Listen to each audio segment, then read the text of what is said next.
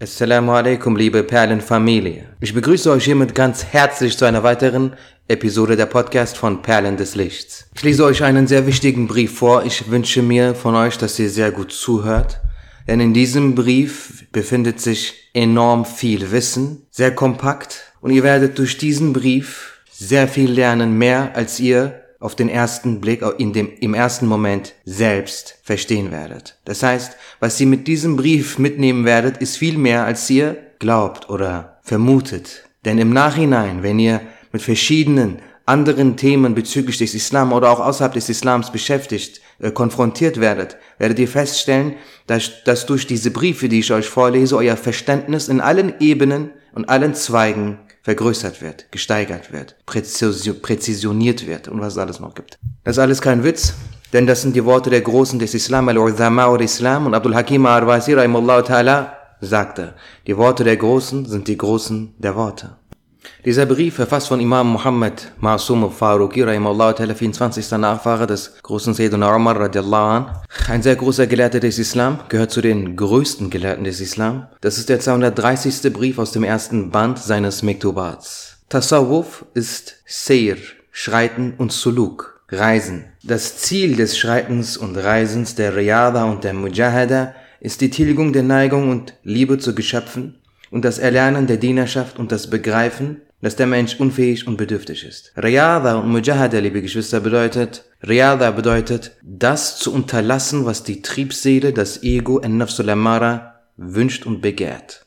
Mujahada bedeutet, zu tun, was er nicht tun möchte, was er verabscheut. Das Ziel des Schreitens und Reisens der Riyada und Mujahada ist die Tilgung der Neigung und Liebe zu Geschöpfen und das Erlernen der Dienerschaft und das Begreifen, dass der Mensch unfähig und bedürftig ist. Es ist das Erkennen, dass man aus dem Nichts kommt und wieder in das Nichts schreitet. Ganz und gar ist es nicht etwa das Ziel, dass der Mensch sich der Dienerschaft entledigt, zu selbst etwas Angebetetem wird oder Teilhaber der Vollkommenheit des Angebeteten. Muhammad Bahauddin al-Bukhari ta'ala sagte, der Anbetende kann nicht zum Teilhaber des Angebeteten werden. Die fehlerhaften Ansichten von Ibn Sina entsprechen nicht der Glaubensweise der Ahlus Sunnah und sind ein Ausweis seines Kufr und seiner Verirrung. Imam Rabbani schreibt in seinen Briefen 245 und 266, Imam Ghazali ta'ala erklärt, nachdem er die fehlerhaften Gedanken der Philosophen dargelegt hat, dass Farabi, Ibn Sina und ihresgleichen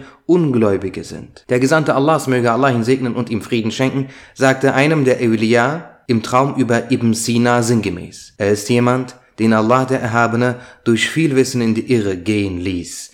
Der spirituelle Reisende Salik muss, auch wenn er die Zustände, die in seinem Herzen aufsteigen, falsch versteht, einem Wali folgen. Ihr sagt, dass der Begriff Einheit der Existenz, Tawhid Wujud, im Einklang mit dem Verstand, Aql und der Überlieferung Naql stehe. Doch sind die Berichte, die ihr Überlieferungen nennt, nicht Sachen, die offensichtlich und klar dargelegt sind. Und solche Berichte werden Mutashabihat genannt. Solche Berichte werden ausgelegt, das heißt, man gibt ihnen Bedeutungen, die nicht gewöhnlich und bekannt sind. Das, was der Verstand hierbei akzeptiert, wird geäußert, um zu überzeugen. Dies ist ein weites Feld. Jalaluddin Dawani sagte, dass der Verstand solches Wissen nicht fassen kann. Mawlana Jami, möge Allah sein Geheimnis segnen, sagte, der Verstand kann es nicht fassen, meint, dass diese Sachen durch Enthüllung und Betrachtung im Herzen aufkommen und vom Verstand nicht begriffen werden können. Derart verhält es sich auch mit Sachen, die der Verstand begreift, die die Sinne aber nicht fassen können. So begreift zum Beispiel der Verstand, dass die Sonne größer ist als die Erdkugel, doch das Auge schaut und sieht, dass die Sonne sogar in einen Fensterrahmen passt und kann dies nicht fassen. Die Philosophen sagen, dass das, was existiert, nicht vernichtet werden kann und dass das, was nicht existiert, nicht existieren kann. In Klammern auch der französische Chemiker Lavoisier war dieser Ansicht. Doch diese Behauptung ist unwahr. Sie beruht lediglich auf einer Vermutung. Diese Aussage läuft darauf hinaus, die unbeschränkte Macht Allahs des Erhabenen zu leugnen.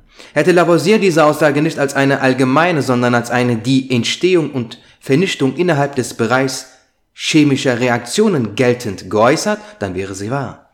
Dass Islamfeinde und Wissenschaftsfanatiker bei ihrer Leugnung der Auferstehung aus den Gräbern diese unkorrekte Aussage Lavoisiers zitieren, ist eine Diffamie der Naturwissenschaften, Klammer zu. Allah der Erhabene erschuf das Diesseits und das Jenseits. Das heißt, alles aus dem Nichts. Er verkündete durch seine Propheten, Friede sei mit ihnen, dass er alle Existierenden vernichten und am Tag der Auferstehung anschließend wieder existieren lassen wird. Angesichts seiner unbeschränkten Macht ist sein Erschaffen und sein Vernichten nichts Erstaunliches. Das oben erwähnte Wort der Philosophen leugnet, dass die Schöpfung vernichtet werden wird. Diese Ansicht ist jedoch Kufr. Wer dieser Ansicht Glauben schenkt, der leugnet dadurch das, was Allah der Erhaben in diesem Zusammenhang verkündet hat und wird durch diese Leugnung zum Kafir. In allen Religionen gibt es Übereinstimmung darüber, dass die Schöpfung aus dem Nichts erschaffen wurde und wieder vernichtet werden wird. Diese Aussage der Philosophen läuft darauf hinaus, dass das Existierende für das Fortwähren seiner Existenz nicht auf Allah, den Erhabenen, angewiesen sei und ebenfalls, dass Allah, der Erhabene, nicht dazu imstande sei, das Existierende zu vernichten. Wir beobachten jedoch, dass Körper und ihre Eigenschaften entstehen und sich auflösen. Klammer auf. So verwandelt sich zum Beispiel, so verwandelt sich zum Beispiel Meereswasser in Wasserdampf, dieser in Wolken, also Teilchen, oder in Schnee oder in Eis.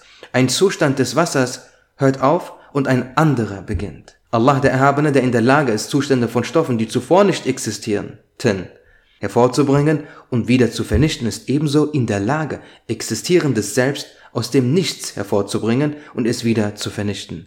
In allen Religionen gibt es den Glauben an die Auferstehung nach dem Tod, an das Paradies und das Leiden in der Hölle. Im Jahre 1989 kam das größte Kriegsschiff der USA, die Missouri, nach Istanbul. Auf dem Schiff gab es zwei große Kirchen. Sie hatten die Bibel, die sie die Heilige Schrift nennen, auf Englisch drucken und in Seraphinleder einbinden lassen. Diese Bibel wurde jedem Besucher des Schiffs geschenkt. Sogenannte Fortschrittliche in der Türkei, damals und heute, sagen, dass sie Europäer und Amerika, Europa und Amerika verehren. Sie veranstalten genauso wie ihre verehrten Feste mit Drogen und Alkohol, Frauen und Mädchen und bei denen sie jedem ihrer Gelüste nachgehen. Und all dies wird Fortschrittlichkeit genannt. Und die Muslime werden, weil sie an das Paradies und die Hölle glauben und die Gebote Allahs des Erhabenen befolgen, Rückständige genannt. Da sie aber nicht alle Menschen in dieser Welt, die an etwas glauben, Rückständige nennen, wird klar, dass das, was sie als Fortschrittlichkeit bezeichnen, Erfüllung der Begierden der Triebseele und tierischer Lüste und Feindschaft gegenüber dem Islam ist. Liebe Geschwister, ich danke euch für eure Aufmerksamkeit. Für eure Aufmerksamkeit. Bis zum nächsten Mal.